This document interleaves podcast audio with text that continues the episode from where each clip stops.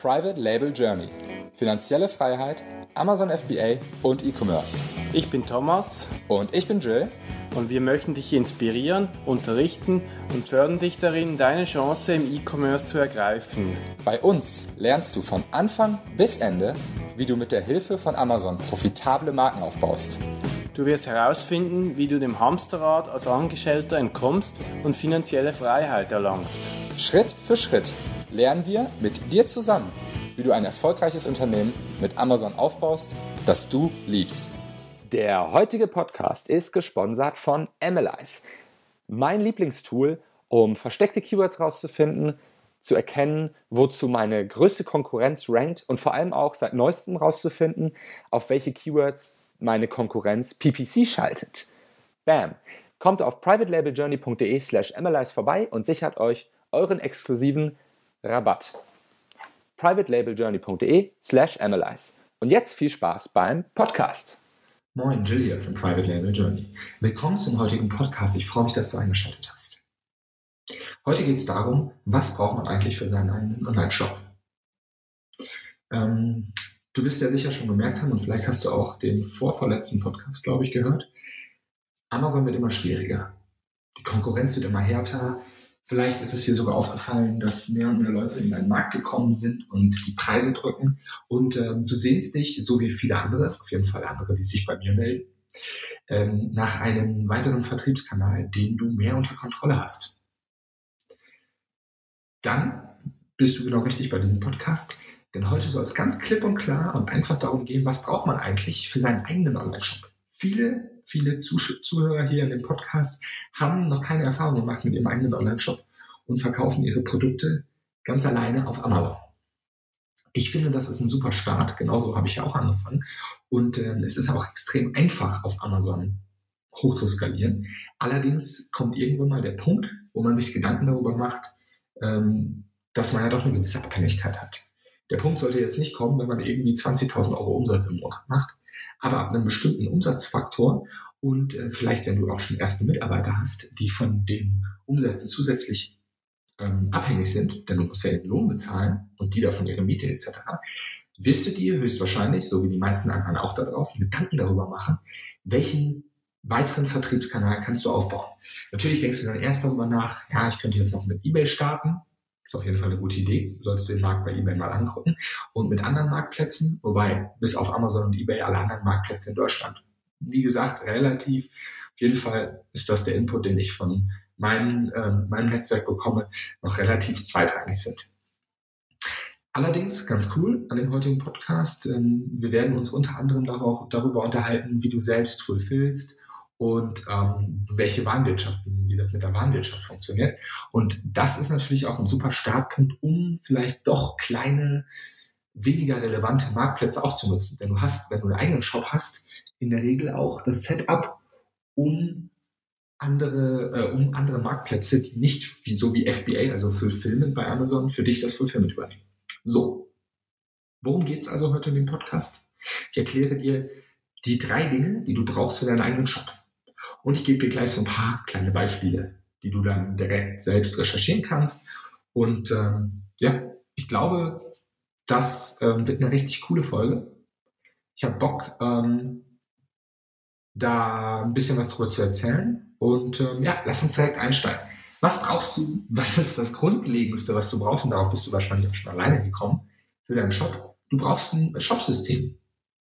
Und äh, da geht's schon los. Es gibt verschiedenste Shopsysteme da draußen. Ich selbst bin ein großer Fan von, Shop, von Shopify. Meine Stores sind mit Shopify gebaut. Und ähm, im nächsten Podcast geht's auch darum, was so geil ist an Shopify und ähm, welche Probleme es mit Shopify geben kann und für wen Shopify vielleicht nicht geeignet ist. Heute möchte ich das nur mal erwähnen. Ich bin großer Shopify-Fan. Wenn du jetzt richtig heiß geworden bist, kannst du dir, ähm, kannst du zwei Wochen lang nach Shopify kostenlos ausprobieren unter www.privatelabeljourney.de slash Shopify. Da kannst du dich eintragen und kannst zwei Wochen, 14 Tage lang Shopify kostenlos Probe fahren, kannst du einfach mal dein Theme aufbauen, deinen Shop aufbauen, drin rumblödeln. Und wie gesagt, im nächsten Podcast mehr dazu. Es gibt aber auch natürlich andere Shopsysteme. Magento, Shopware und viele weitere. Der Unterschied ist einfach, Shopify ist komplett online in der Cloud, also du hast da nichts auf irgendwelchen eigenen Servern liegen. Ähm, und äh, das ist in der Regel bei Shopware Magento anders. Ähm, wobei das größte Problem ist eigentlich, was ich mitbekommen habe. Ich selbst habe kein Shopware Magento oder Magento Shop. Ich habe allerdings schon mal im Startup gearbeitet, in dem ähm, Magento genutzt wurde. Und ich kenne einen Kollegen, der Shopware nutzt. Ähm, die, das große Problem, das damit zusammenhängt, ist die Komplexität dieser Shops. Das sind definitiv Shops, die du nicht selber warten kannst und auch nicht mal eben irgendeinen Freelancer dran lassen kannst, sondern da brauchst du Profis. Meistens arbeitet man da mit, mit ähm, lizenzierten oder äh, offiziellen Agenturen zusammen, die nennen sich dann Partner. Also wenn du jetzt zum Beispiel einen Shopware-Shop aufbaust, kannst du direkt bei Shopware auch gucken, wer ist denn ein Partner Agentur und dann kannst du mit dieser Agentur zusammen deinen Shop aufbauen lassen. Und es ist in der Regel, klar, die haben jetzt auch, auch Shopware, hat er jetzt nachgelegt, die haben da auch ihre Themes und so weiter, aber am Ende des Tages wirst du da immer Profis dran lassen müssen und Profis kosten halt eine Menge Geld. So, das heißt, während du bei Shopify deinen ähm, Shop einfach selber aufbauen kannst. Und ganz klar, so ist es. Ähm, du musst da wirklich nicht, das ist ein bisschen so wie WordPress eigentlich, du musst da nicht großartig, oder ehrlich gesagt, es ist noch geiler als WordPress, das ist nämlich so ein, gerade das, ähm, das Frontend ist so wie so ein Baukasten, wo du Sachen hin und her schieben kannst, passend zum Theme. Und ähm, das ist halt mit Shop, Shopify total einfach. Mit Shopware äh, ist es schwieriger und mit Magento das, was ich gehört habe, ist es eigentlich immer verbuggt. Ja, ich möchte jetzt aber hier niemandem auf die Füße treten. Ich selbst habe es nicht benutzt. Ich sage nur, für den kleinen Mann da draußen, guckt euch definitiv Shopify an. www.privatelabeljourney.de Shopify für 14 Tage gratis. Und ähm, macht euch eure Gedanken, ob vielleicht Shopware oder Magento eher was für euch ist. Das könnte zum Beispiel der Fall sein, wenn ihr schon wenn ihr eine Menge an Produkten habt, also wenn ihr wirklich eine große Auswahl an Produkten habt und das wird ganz, das Ganze wird ein bisschen komplizierter mit Varianten etc., dann könnte es sein, dass so ein Magento oder ein Shopware interessanter für euch wird, denn dann ist es eh wichtig und dann müsst ihr eh total ins ähm, Individuelle gehen und euch das alles anpassen lassen. Dann habt ihr die Kollegen, die hier in Deutschland sitzen. Ähm, so, also ihr habt ein Shopsystem, sei es Shopify, Magento, Shopware, whatever so, dann, das heißt, das ist aber noch nicht alles. Während man jetzt denken würde, ja, dann habe ich ja alles, ich habe ja jetzt meinen Shop. Der Kunde kann jetzt sozusagen bei mir kaufen. Nein, so leicht ist es nicht, denn du musst ja überlegen, wie verschickst du Rechnungen in Deutschland? Wie kümmerst du dich um deinen Lagerbestand? Etc. Und dafür brauchst du eine Warenwirtschaft. Eine Warenwirtschaft ist im Endeffekt eine Schnittstelle, eine, äh, sorry, nicht eine Schnittstelle. Warenwirtschaft ist eine Warenwirtschaft, die kann online sein oder wiederum auf eigenen Servern und die dockt sich an deinen Shop an. Der Shop zieht sich zum Beispiel, so rum kann es gehen oder auch andersrum, die Artikeldaten, Stammdaten aus der Warenwirtschaft raus und äh, im Shop erscheinen dann diese Produkte. Das wäre zum Beispiel auch eine Möglichkeit, wenn du schon eine, eine Warenwirtschaft hast, wo alle deine Sachen von Amazon drin sind und du möchtest jetzt einen Shop dran ansetzen, könntest du es auch andersrum machen, sodass sich der Shop also bespielt aus diesen Produktdaten von Amazon. So, die Warenwirtschaft kann dann zum Beispiel auch die Rechnung erstellen. Du kannst da theoretisch kommt auf die Warenwirtschaft an, ähm, auch wiederum Orders bei deinem Lieferanten rausschicken, mehr oder weniger automatisiert. Das ist alles möglich und entwickelt programmierbar für dich. Ähm, wofür ich es jetzt nutze, und jetzt kommen wir wieder zu meinem Setup. Ich habe ja Shopify und ich habe Bilby angeschlossen. Bilby, ich bin extrem großer Bilby-Fan. Ich möchte jetzt aber an dieser Stelle zwei andere Warenwirtschaften noch nennen, einfach der Fairness halber. Oder drei, JTL, Plenty Markets und Vavision. Vavision haben sich jetzt, soweit ich weiß, umgetauft. Müsst ihr mal googeln, mir fällt der Name gerade nicht ein. Ähm, da ist der Frank Thelen jetzt eingestiegen, die haben einen neuen Namen etc. Ähm, genau, auf jeden Fall Warenwirtschaft am Start und äh, die braucht ihr an einen Shop angedockt. Bei mir ist es so, Bilby an Shopify angestockt. Beides ist komplett in der Cloud. Und das Geile ist, Bilby ist extrem, extrem kostengünstig am Anfang für dich. Also du kannst wirklich sehr, sehr lean da einsteigen. Auch hier privatelabeljourney.de slash Bilby. Du wirst den Sachen nicht alt. Kannst es länger testen, als wenn du so auf Bilby gehst. Ähm, soll aber keine Werbeveranstaltung hier werden. Deswegen gehe ich mal kurz drauf ein, wofür nutze ich das eigentlich? Ja, Bilby nutze ich dafür, dass dort ähm, mein Fulfillment-Dienstleister angeschlossen wird. Da gehen wir gleich drauf ein. Und mein Steuerberater. Mein Steuerberater geht monatlich ins Bilby rein, zieht sich die Übersichten und hat somit, ähm, hat somit die ganzen Rechnungen aus meinem Online-Shop. Ja, da sind auch wiederum die ganzen Payment Provider dran. Ich muss gerade mal ganz kurz was anpassen hier. Payment, damit das auch in die Show kommt. Ähm, da sind alles, ist alles angedockt. Der Shop wird an die, an die Warenwirtschaft äh, angedockt und somit ist das irgendwo auch eine ERP.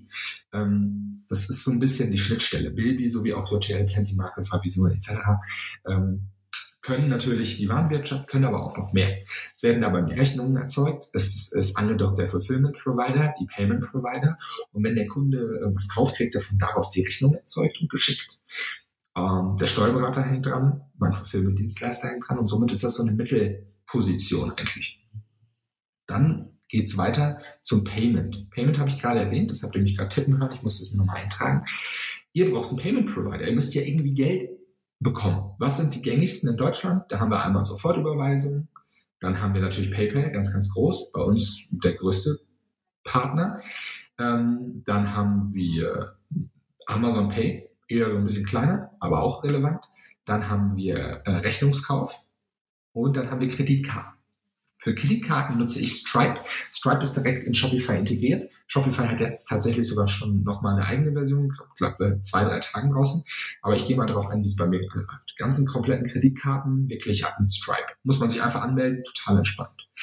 Ähm, Überweisungen, also Rechnungskauf, mache ich mit Klarna. Klarna auch zu, ah, Klarna war ein bisschen, hat ein bisschen länger gedauert zum Einrichten. Aber wenn man selber sich über, um die ähm, Rechnungskäufe kümmert, wird man verrückt, weil viele Leute einfach nicht überweisen. Man wundert sich, ich habe immer meine Rechnung überwiesen bis jetzt. Es gibt viele Leute, die machen das nicht. Da muss man dann hinterherrennen. Das würde ich keinem empfehlen. Also Klarna. Dann könnt ihr eine Sofortüberweisung einrichten. Das geht auch relativ schnell, läuft auch über Klarna, ist aber ein anderer Payment Provider. Und ähm, dann habe ich PayPal. PayPal ist durch diesen Käuferschutz sehr, sehr beliebt. Gerade wenn jemand das erste Mal vielleicht im Shop kauft, dann haben wir Amazon Payment und ähm, ich glaube, dann habe ich schon die wichtigsten drin. Mir fällt jetzt gerade keins mehr ein. So, das sind die, die wir nutzen. Und ähm, alles wird genutzt von unseren Kunden und ihr solltet so viele Payment Provider wie möglich anbieten. Da macht es euch Shopify zum Beispiel sehr, sehr einfach. Ähm, das ist in der Regel schon alles integriert. Man muss da nur ein, zwei Codes eingeben von den Payment Providern und zack ist, ist das drin. Also was da eher lange dauert, ist mit den Payment Providern die ganzen, ähm, die ganzen Fakten und Daten zu klären. Aber dann habt ihr da alles angeschlossen und könnt Geld einsammeln. Ja, das ist also auch was, was ihr unbedingt benötigt. Ähm, ihr seht schon, also ihr müsst das so ein bisschen selber mehr zusammenbauen für alle, die, da, die das FBA gewohnt sind. Und als letztes möchte ich mich heute um, über den Fulfillment-Partner unterhalten. Fulfillment-Partner bedeutet, ihr habt, müsst ja irgendwo eure Ware lagern und dann muss irgendjemand das Zeug einpacken und zum Endkunden schicken. Das könnt ihr natürlich selber machen, eine Möglichkeit. Ich persönlich bin ja Fan davon, mich aufs Marketing und auf die Produktentwicklung zu konzentrieren und auf die Vision. Und ähm, das Fulfillment überlasse ich denen, die das besser können. Da gibt es einige draußen, die haben das optimiert. Das ist eine optimierte Geschichte, da dürfen keine Fehler passieren, das muss richtig schön schnell gehen und flutschen. Und deswegen habe ich da Partner. Und dieser Partner, den ihr euch dann ähm, holen könnt, das kann am Anfang Amazon sein. Ihr könntet also tatsächlich Amazon FBA, Fulfillment bei Amazon, nutzen als Third-Party-Fulfillment. Ähm, und könnt sagen, okay, ich habe jetzt im Online-Shop heute fünf Bestellungen bekommen, dann könnt ihr die entweder per Excel-Import bei Amazon reinspielen, ihr könnt die händisch bei Amazon eingeben oder ihr könnt die auch, wenn ihr zum Beispiel Shopify nutzt, mit einer App bei Shopify, von Shopify zu Amazon rüberspielen. Das ist alles relativ automatisiert, funktioniert auch ganz gut und ihr habt nur diesen einen Lagerstand bei Amazon. Am Anfang kann man das echt mal machen.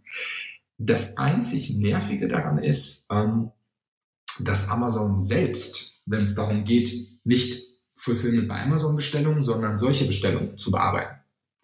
Immer ähm, diese Bestellung nicht äh, als letztes anbindet. Also die Fulfillment bei Amazon, also bei Amazon gekauften Produkte, die werden natürlich immer priorisiert. Kann man auch verstehen von Amazons Sicht, kann aber dazu führen, dass euer Kunde einfach länger wartet, als er gewohnt ist. Vielleicht dann drei, vier Tage auf sein Paket in Deutschland. Das heißt, das ist eher so eine Anfangslösung, aber für den Anfang eigentlich ganz cool. Also ihr könntet jetzt, wenn ihr starten wollt, könntet ihr morgen starten.